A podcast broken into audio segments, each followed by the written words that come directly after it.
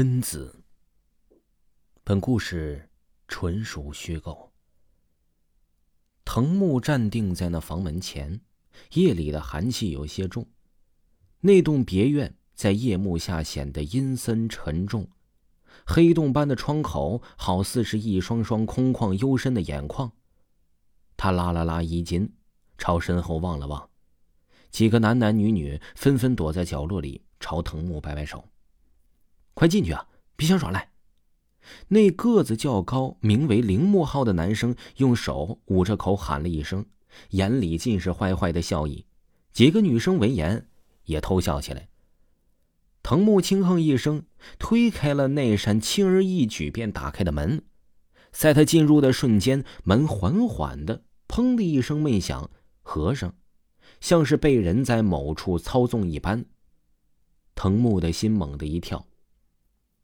琐碎的声音从客厅里传来，藤木惊诧的伸着脑袋，吞咽了口，颤道：“你好，有人在家吗？”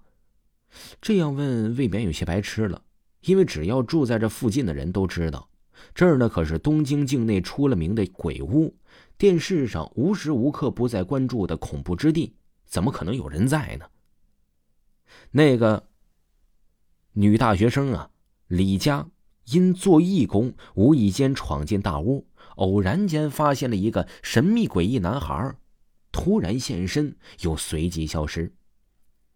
司法考试落榜的青年残忍的杀了五个家人，然后上吊自尽。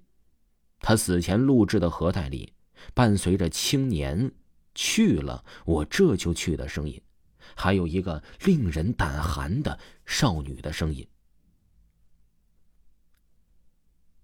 高中生小西发现这里是小学的好友未来的声音。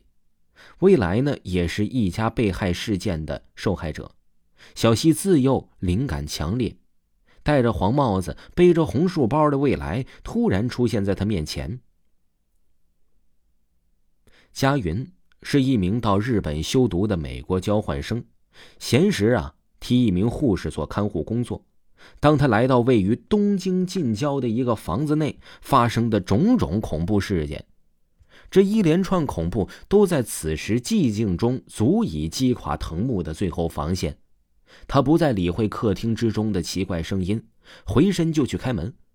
反正他也已经实现赌约了，现在出去的话也不算违约了吧？他越是紧张，门就越打不开。他忽然意识到门已经上了锁。有人吗？藤木感觉到一阵恐惧在逐渐蔓延，他情不自禁的随着好奇心缓缓的迈开了步子，到客厅转角处。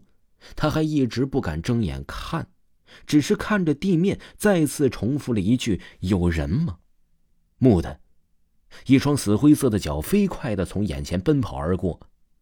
藤木惊叫一声，抬头，只见昏暗的客厅里只有一台黑白电视机在播放着相同的场面。那是一个孤僻荒芜的林子，中间有一口井。藤木又四下张望，这哪里还有什么人影啊？他稍稍的松了口气，拍拍胸口，掏出了手机，想要外面的朋友帮忙把门给弄开。然而手机一点信号都没有，只是屏幕突然变成了自拍模式，黑色的摄像头遮掩出藤木重然恐惧和呆滞的脸。他眯了眯眼，奇怪，难道是自己按错了吗？他正要关闭自拍，毕竟看着自己的脸总感觉毛毛的。可就在那个时候，屏幕里藤木的监测出现了一个被头发包裹起来头颅搭在了自己的监测。喉咙里发出了拉皮条的诡异声音。藤木吓了一跳，忙丢掉了手机，声音在此刻停止住了。他僵硬的回过头去，原本亮着的暗黄色灯光在此时滋滋的猛烈闪烁着，瞬刻的黑暗逐渐变得漫长，不知名的恐惧在升腾。身后突然多了一个黑影，很模糊，看不清脸，像是一具烧焦的枯尸。那双惨白的眼球正在死死的盯住他。随后，一声响彻鬼屋的尖叫声划破了死寂。哎，这么快就被我吓死了，太没意思了。黑影上前两步，探了探被吓死的藤木的鼻息。彼时他双眼上翻，口吐白沫，呼吸已经停止。死灰色的俊雄抱着黑猫，努着嘴巴从黑暗之中走出来。太狡猾了！我只出场了那么一下下，还只不过露了一下脚丫子。黑影轻叹一声说道：“你把电视给关了，吵死人了。”俊雄点点头，放下猫咪去关电视，口中还不时抱怨道：“这年头还用这种电视机，太土了，咱们换个吧。”哎，奇怪，电视怎么关不掉啊？黑影不耐烦的抬头，看见电视里那口有和他造型很像的女鬼爬了出来。他缓缓的爬出了井口，又朝着电视镜头这边爬来。黑影冷笑一声说道。哼，这节目拍的太没水准了！迷鬼模仿我，哎，我总是被模仿，从未被超越。你把电源拔了就是了。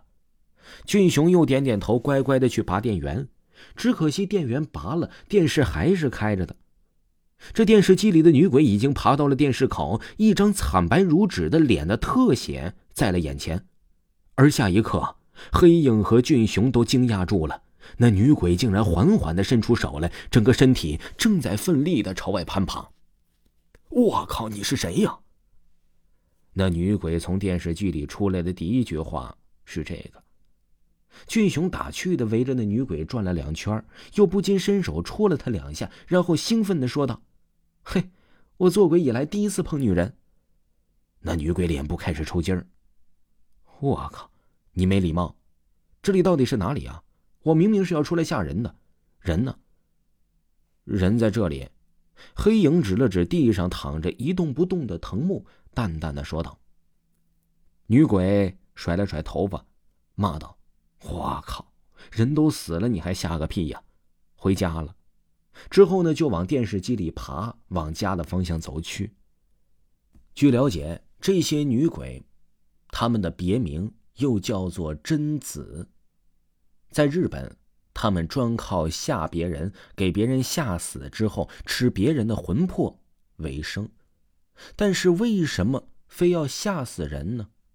是因为他们这些鬼啊，实在是自己动不了手，那样呢就会遭到更严厉的惩罚，所以就用吓人这种手段来获取他们的生命延续。